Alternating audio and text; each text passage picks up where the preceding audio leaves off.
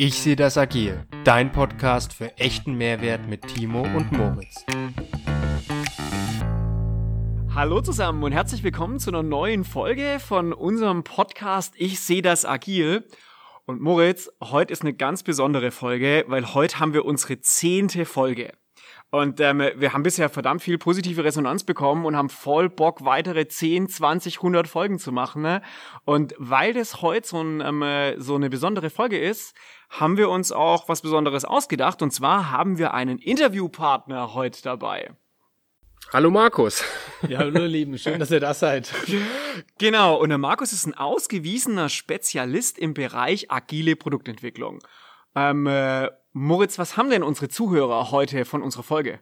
Ja, Timo, danke für die, für die schöne Überleitung und das nette Intro. Euer Mehrwert ist heute, dass wir über die agile Produktentwicklung in der physischen Welt reden und welche Unterschiede bestehen zur agilen Softwareentwicklung. Da gibt es nämlich einige kleine Herausforderungen, die auf euch zukommen können, wenn ihr Agilität in der physischen Produktentwicklung vornehmen wollt, wenn ihr das euch zunutze machen wollt. Und der Markus, der wird uns äh, einfach mal ein paar Insights geben, Tipps und Tricks, die ihr auch anwenden könnt, seine Erfahrungen, seine Kniffe, die er in seiner, in seiner Laufbahn immer angewandt hat und die ihm das Leben einfacher gemacht haben. Okay, Markus, wer bist du eigentlich und was prädestiniert dich jetzt hier als Experten in unserem Podcast zu sitzen, über agile Produktentwicklung zu sprechen? Ja, erstmal lieben Dank, äh, dass ihr mich als Experte ähm, ja einfach ähm, ja nennt. Ähm, ich glaube, dass das ähm, einfach die Historie, die ich äh, habe, einfach gewisse Erfahrung, ein gewisser Erfahrungsschatz ist und nicht nur die Theorie, sondern auch wirklich das in der Praxis lebbar und greifbar zu machen. Ähm, also vielleicht ein paar Worte zu mir. Ich komme, ich habe angefangen als Maschinenbauer, habe da quasi eine Ausbildung gemacht im Werkzeugbereich. Also ich habe das von der Pike auf gelernt, also auch das Handwerk. Ähm, und dann habe ich Maschinenbau gemacht und, und äh, Betriebswirt und ähm, habe dann die Chance gehabt, auch äh, nach dieser Ausbildung in eine Automobilzulieferfirma äh, zu kommen und da über die Entwicklung von Produkten ähm, dann quasi auch ins Projektmanagement. Und das war gerade so der Umbruch von dieser von dieser hierarchisch gesteuerten Welt in eine prozessual gesteuerte Unternehmung. Ähm, und ich habe einfach auch das Glück gehabt, zur richtigen Zeit am richtigen Ort zu sein und auch die Chance, das Vertrauen zu kriegen und habe dieses Projekt quasi mitleiten dürfen, wo wir quasi von klaren Silo-Denken in eine Prozessdenke, egal ob das der Auftragsabarbeitungsprozess oder der Entwicklungsprozess ist. Und ich war damals verantwortlich für die äh, Prozessgestaltung des Entwicklungsprozesses. Ähm, und ja, das war einfach ein gutes Team. Wir haben dann gesagt, wir brauchen aus allen Abteilungen nicht nur die Entwicklung entwickelt und der Produzent produziert und der Logistiker macht Logistik, sondern wir haben gesagt, wir brauchen aus allen Menschen, die mitarbeiten, vom Kundenwunsch bis zum fertigen Produkt, ähm, einfach einen, der da im Prozess mitgestaltet, um sicherzustellen, dass zu jedem Zeitpunkt frühestmöglich jede Abteilung Gehör findet, mitarbeiten, mitreden darf und am Ende nicht eine Abteilung sich über eine andere stellt, sondern am Ende das einzige Ziel, was wir haben, ist, einen Kunden zufriedenzustellen mit einem erfolgreichen Produkt, das der Firma Geld einbringt und den Kunden zufrieden macht. Das ist die Urmotivation. Alles andere ist nur Egoismus, äh, den man nicht braucht. Und ich durfte dann quasi im Projektmanagement das Ganze aufbauen.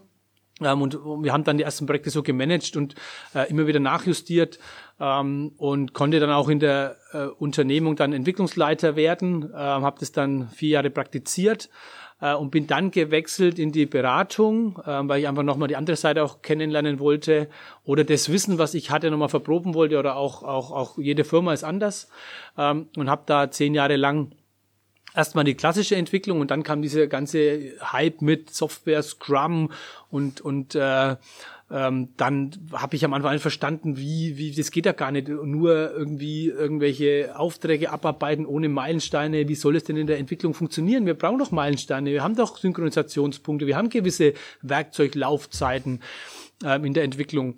Und ähm, das war quasi diese Neugier, wie kriegen wir die alte Welt, dieses Wasserfallmodell und die neue Welt, diese Agilität so ineinander verwoben, dass am Ende des Tages ähm, das für die Leute greifbar ist. Und nicht jeder redet von Agilität und Scrum und jeder redet zwar drüber, aber keiner versteht's oder keiner kann es transferieren in die Praxis.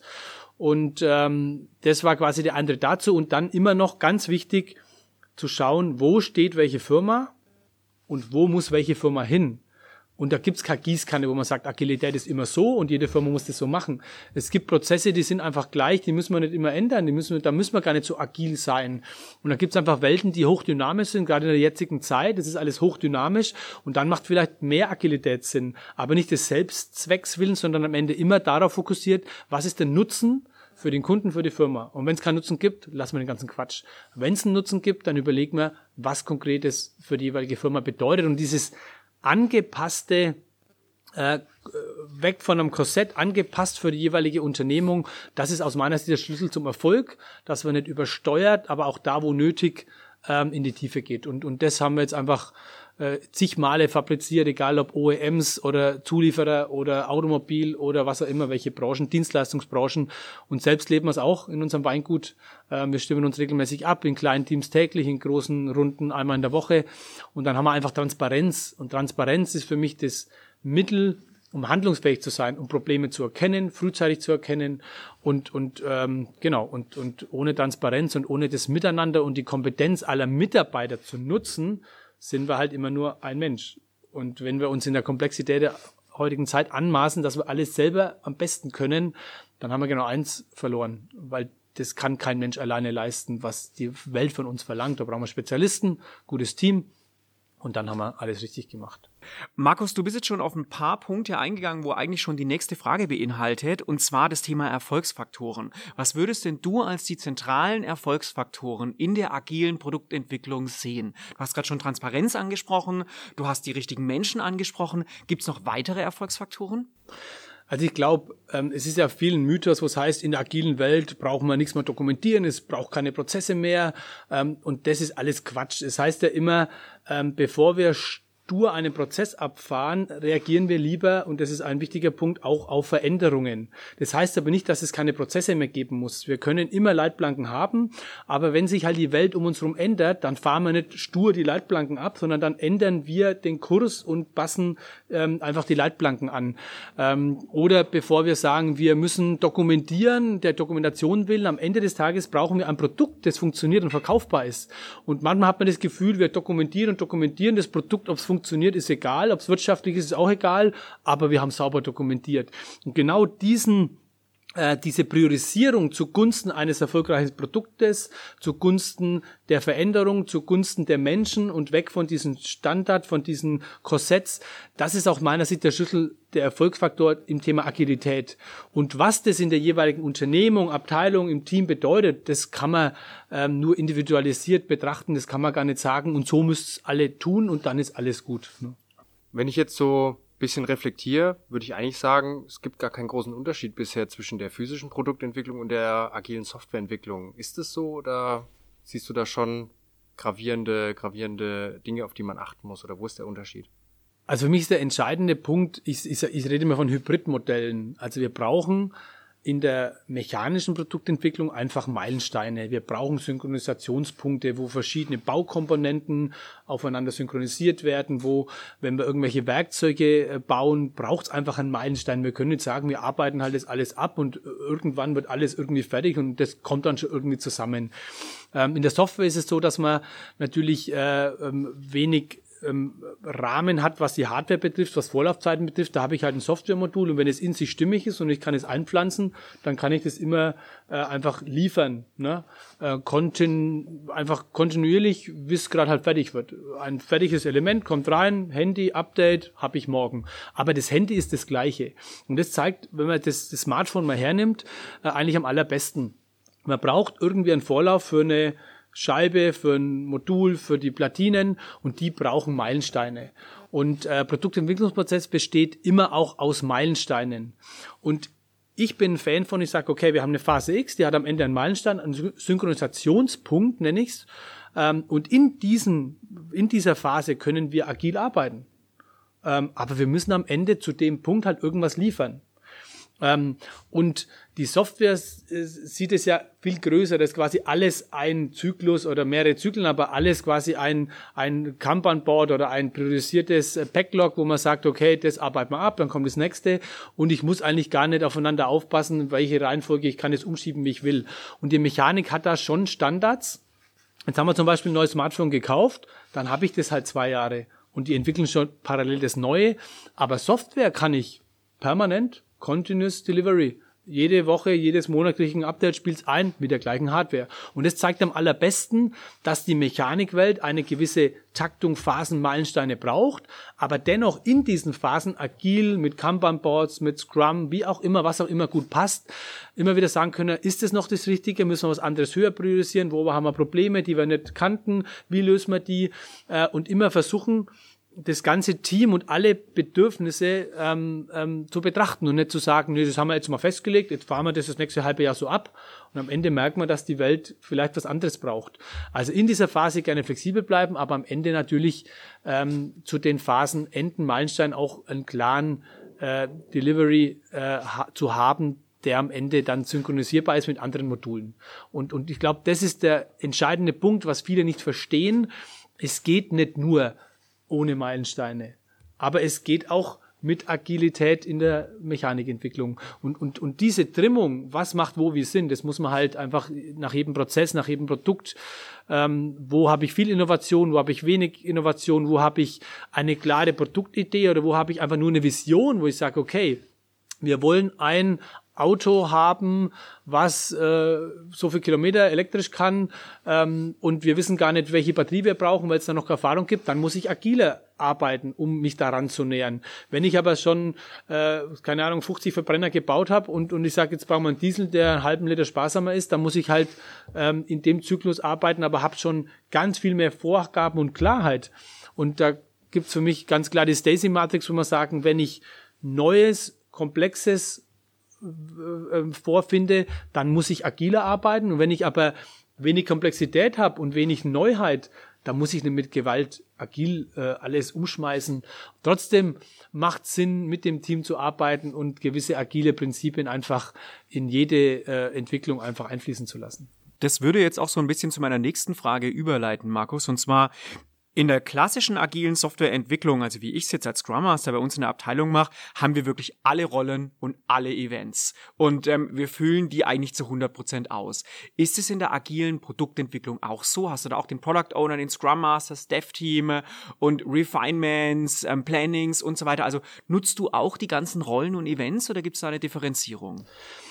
Genau, also ich, ich glaube, dass man nicht immer mit der Scrum-Pistole auf die Produktentwicklung schießen muss.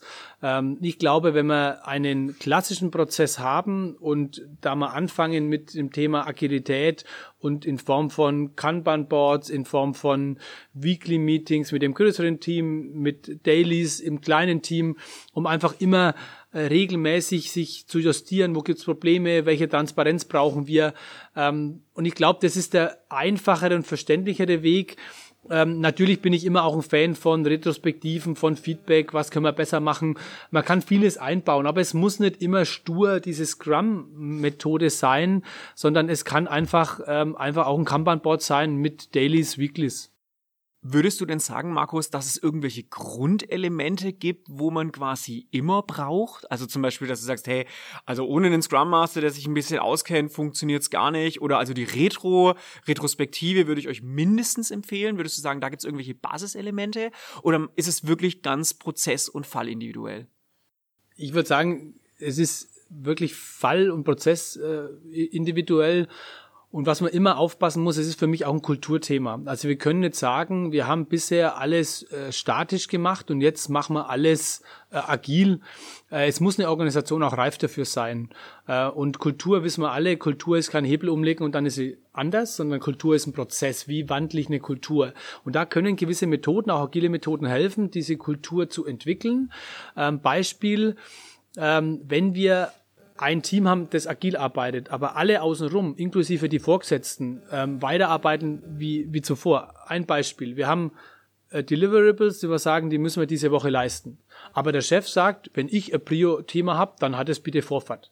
Ja, schön. Wie soll das Team bitte die zugesicherten Aufgaben erfüllen, wenn immer einer querschießt? Das heißt nicht, dass der Chef nicht auch querschießen kann, aber dann hat es genauso eine Diskussion verdient zu sagen, okay, lieber Chef, wenn dir das Thema wichtiger ist, was lassen wir dann von den anderen Themen weg? Oder ist es so klein, dass wir sagen, na gut, da arbeiten wir eine Stunde länger, dann schaffen wir es schon. Also ich will damit nicht boykottieren, dass der Chef Chef ist und dass er auch seine äh, Ansprüche reinbringen darf.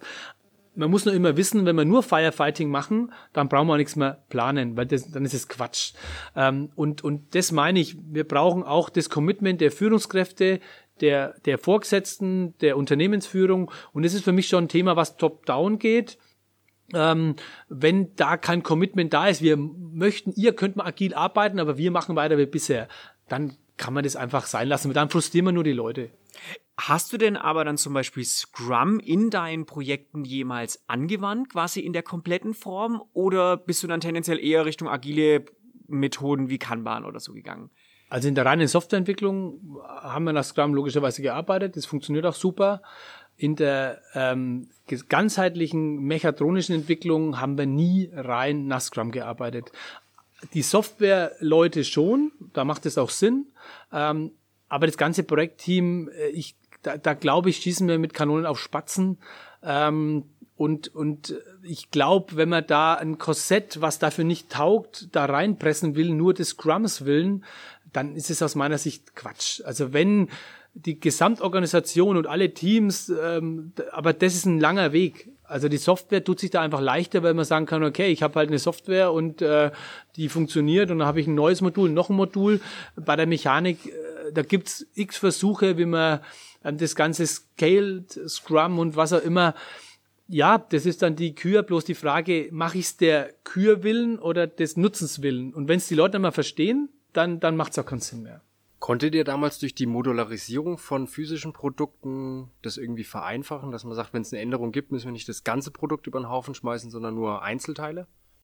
Ja, da sprichst du einen guten Punkt an. Ich bin ein absoluter Fan von Modularisierung oder Baukastensysteme, was auch immer. Ähm, ich sage immer, alles, was sich bewährt hat, tun wir genauso wieder, bis wir wissen, dass wir eine bessere Idee haben, die der Kunde auch besser findet und die einen Marktnutzen hat. Oftmals ist es ja nur anders, weil ich halt eine bessere Idee habe. Ähm, der Kunde hat zwar keinen Nutzen von, aber ich, mein eigenes Ego sagt, das muss so sein. Und da haben wir in der Mechanikwelt, es kann man auf die Softwarewelt auch, auch beziehen, aber in der Mechanikwelt, es gibt Standards, die sind verprobt, die setze ich blind ein. Und nur wenn ich also wenn ich einen Marktnutzen habe, der egal ob es im Low-Budget oder im Premium oder innovativen Bereich ist, dann ändere ich diesen Standard und dann verprobe ich den neu. Und wir haben immer mehrere Baukästen gehabt, wo man gesagt okay, für diese Funktion haben wir mehrere Standards.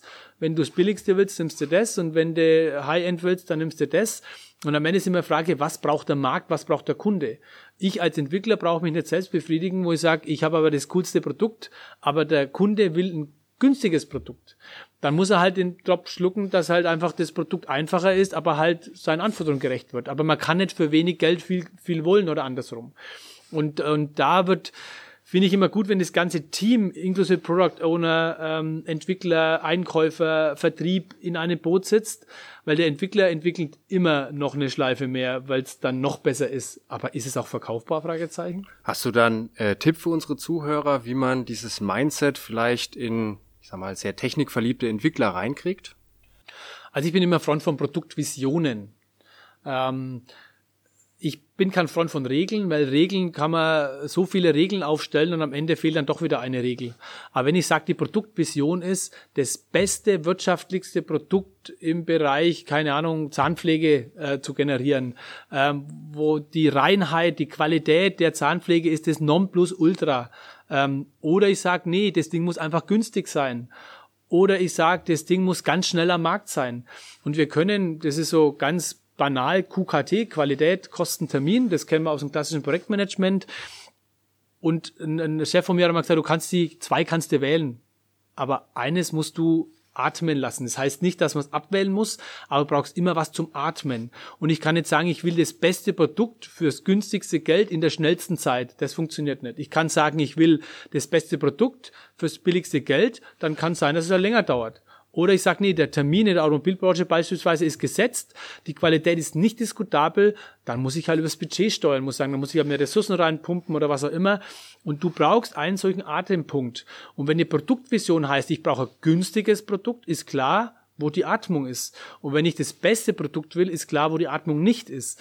Und ähm, in der Scrum-Welt redet man immer ja von Produktvisionen. Und, und klar, in dem Moment, wo ich keine Klarheit habe, wie ein Produkt vielleicht ausschauen muss, ich habe nur eine Vision, brauche ich ja irgendwas an was ich mich entlanghangel. Und das Coole ist, jeder im Team kann sich immer an der Vision entlanghangeln, kann sagen, okay, ähm, drehe ich jetzt die Schleife noch oder nicht? Okay, sie ist günstig, also nein. Oder sie ist schnell, also nein.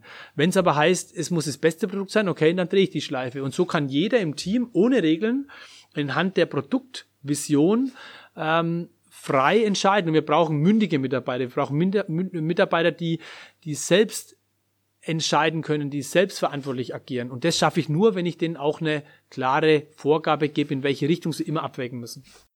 Markus, du hast gerade eben schon mal ein bisschen davon erzählt, was denn so ein Mitarbeiter mitbringen muss, um richtig gut in so einem agilen Projekt arbeiten zu können. Kannst du da vielleicht noch ein bisschen genauer drauf eingehen? Was braucht jemand, um richtig gut in einem agilen Projekt mitarbeiten zu können? Nee, ich glaube, äh, wo wir uns viel im Weg stehen, ist, äh, wenn das eigene Ego im Mittelpunkt steht. Also am Ende gibt es genau eins und das ist wir brauchen nicht unser Ego befriedigen, sondern wir haben Kunden und die müssen wir befriedigen mit unserer Kompetenz, die wir haben, egal ob ich Entwickler, Einkäufer bin. Ich stelle quasi, ich diene dem Team, ich diene dem Unternehmen, ich diene dem Kunden.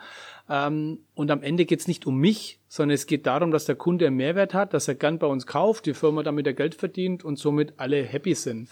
Ähm, und wenn man sich selbst einfach ein zurücknimmt, sondern er sagt, wo, wo habe ich, wofür brenne ich, wo ist meine Leidenschaft? Wenn ich Entwickler bin, dann will ich ein tolles Produkt haben. Wenn ich Einkäufer bin, dann will ich einen besten Preis haben. Wenn ich Vertriebler bin, will ich ein super Produkt verkaufen und, und den Kunden das zum tollen, fairen Preis, ähm, der für beide Nutzen bringt, einfach verkaufen.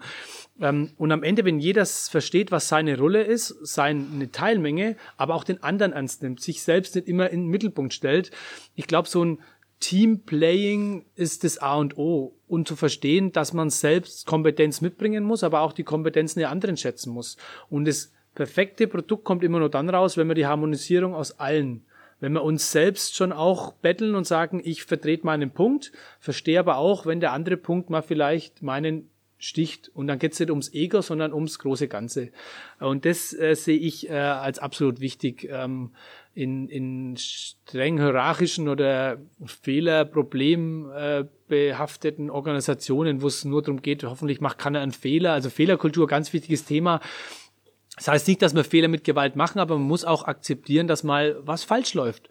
Und du hast vorhin so schön gesagt, ähm, mit diesem, ähm, was ist das äh, kleinste Produkt, was, was, was verkaufbar ist in der, in der Software. Klar, habe ich eine Software, die spiele ich eine, funktioniert in der Mechanikwelt sehe ich das schon auch, aber wir brauchen am Ende ähm, zum Beispiel, wenn ich sage, ich, ich mache jetzt ein Werkzeug, dann brauche ich irgendeinen Punkt, wo ich sage, das ist der letzte Meilenstein, wo ich an dem Werkzeug eine Änderung vornehmen kann. Und dann kann ich nicht sagen, na, na, ändere ich später wieder und noch einmal und noch einmal, noch einmal. Am Anfang ist das kein Problem, weil ähm, das Produkt muss ja nicht jetzt fertig sein, aber wenn ich bei dem Werkzeug statt oder bei der Werkzeugproduktion schon in die Bredouille komme, dann holt mich das irgendwann später in der Freigabe in den Tests ein. Und darum gibt's ganz klar, und da brauchen wir genau das Hybridmodell Meilensteine. Der Meilenstein Entwicklungsfreigabe heißt, die Entwicklung ist abgeschlossen. Wir müssen im Vorfeld schauen, dass wir alle Kundenbelange, Einkaufsbelange, Produktionsbelange, Logistikbelange bestmöglichst verarbeitet haben und nicht sagen, nee, ich bin der Entwickler und ich habe das Beste und mein Produkt ist so. Nein, wie kann einer am besten das Produkt wirtschaftlich produzieren und nicht nur ich entwickle, wie ich es cool finde. Und genau dieses ähm, frühestmöglichste Einbeziehen aller Abteilungen in der Phase X und dann am Meilenstein sagen, jetzt ist Freeze und wenn wir dann feststellen, dass da ein Supergau passiert ist, dann machen wir das fast nochmal auf. Oder wenn wir sagen, der Aufwand sticht, ähm, also der Nutzen sticht den Aufwand, dann gerne. Aber ansonsten lassen wir es fast zu und gehen in die nächste Phase über. In dieser Phase können wir wieder hoch agil arbeiten. Aber am Ende gibt es einen Meilenstein. Ähm, und den müssen wir halt wieder einhalten, ja. Und ich meine, hier muss man sagen, differenziert sich die agile Produktentwicklung ja schon fundamental von der agilen Softwareentwicklung. Weil wenn ich mir überlege, bei uns ist eigentlich in jedem Planning die Uhr wieder auf Null. Also ich gucke mir in jedem Planning meinen Backlog an und schaue, was ist das als nächst wichtige Element. Und wenn ich schon irgendeinen Teil abgeschlossen habe und ich sage aber im nächsten Sprint, okay, ich habe ja vielleicht doch nochmal eine Kundenänderung, dann ändere ich dieses Teil nochmal, dann mache ich es nochmal auf und es kostet mich eigentlich überhaupt keinen Schmerz und überhaupt gar keine Kosten. Das heißt, hier sehe ich letztendlich schon einen, ja, einen fundamentalen Unterschied. Genau, und wie du sagst, ähm, wir haben in der Software halt keine Hardwarekosten. Und das, die Kostentreiber in der Mechanik sind einfach die Hardware. Anlagen beschaffen, Werkzeuge beschaffen. Da steckt die Musik. Also ähm, in der Beschaffung A und B auch in der Effizienz später. Wenn ich äh, fünf Sekunden längeren Zyklus habe bei einer Million Stück, ist das echt ein Wort. Ähm, und ich glaube, wir können genauso agil arbeiten in der Mechanik, aber in der jeweiligen Phase. Und wenn die Phase abgeschlossen ist, brauchen wir ein Freeze. Und dann können wir in der nächsten Phase wieder hochagil arbeiten. Aber wir können nicht sagen, wir lassen ähm, den Werkzeugstart vom ersten bis zum letzten Tag offen. Das geht halt nicht. Und genau da ist der Unterschied. Hattest du da mal Erfahrungen gemacht, dass das Team vielleicht auch ein bisschen demotiviert war in der nächsten Phase, weil sie sagt, naja, in der vorigen Phase hätten wir das und das gemacht, wäre es viel besser und jetzt sind wir halt in der nächsten Phase, können nichts mehr dran ändern. Äh, hast du da irgendwie was erlebt? Ja, also ich habe es immer so gemacht, ähm, dass ich sage, okay, wenn wir morgen mehr wissen als heute und davon gehen wir alle aus, ähm, dann dokumentieren wir das für das nächste Produkt ähm, und sagen, okay, wie können wir das, können wir es jetzt noch einfließen lassen? Es ist so fundamental, dass wir es jetzt noch brauchen, muss man überlegen. Aber wenn es Kosten, Termine, alles schießt, dann muss man sagen, dann ist es eine super Idee, die entwickeln wir weiter und wir haben ja wieder ein neues Produkt, irgendwann eine neue Generation und dann lass es da. Also wichtig ist, dass es nicht verloren geht, aber nicht immer, was jetzt äh, im Kopf ist, muss auch gleich umgesetzt werden. Ja. Boah, Moritz, jetzt bin ich gerade bei mir zu Hause in die Garage gefahren. Ey, und die Folge läuft immer noch. Wir müssen jetzt unbedingt einen Cut machen, weil ich jetzt hoch zum Essen muss. Ja, ich kann mich auch nicht mehr konzentrieren, da jetzt zuzuhören. Ich habe auch total Hunger. Ich hätte gesagt, wir machen hier den Schnitt und lassen unsere Zuhörer noch ein bisschen gespannt warten auf die nächste Folge. Hier führen wir dann das Interview mit dem Markus weiter und machen auch die Zusammenfassung. Dann würde ich sagen, Moritz, guten Appetit und an euch da draußen, bleibt agil. Bis zum nächsten Mal. Bis nächste Woche. Damit du keine Folge verpasst, folge uns auf LinkedIn, Instagram und Facebook und bleibt verdammt nochmal agil.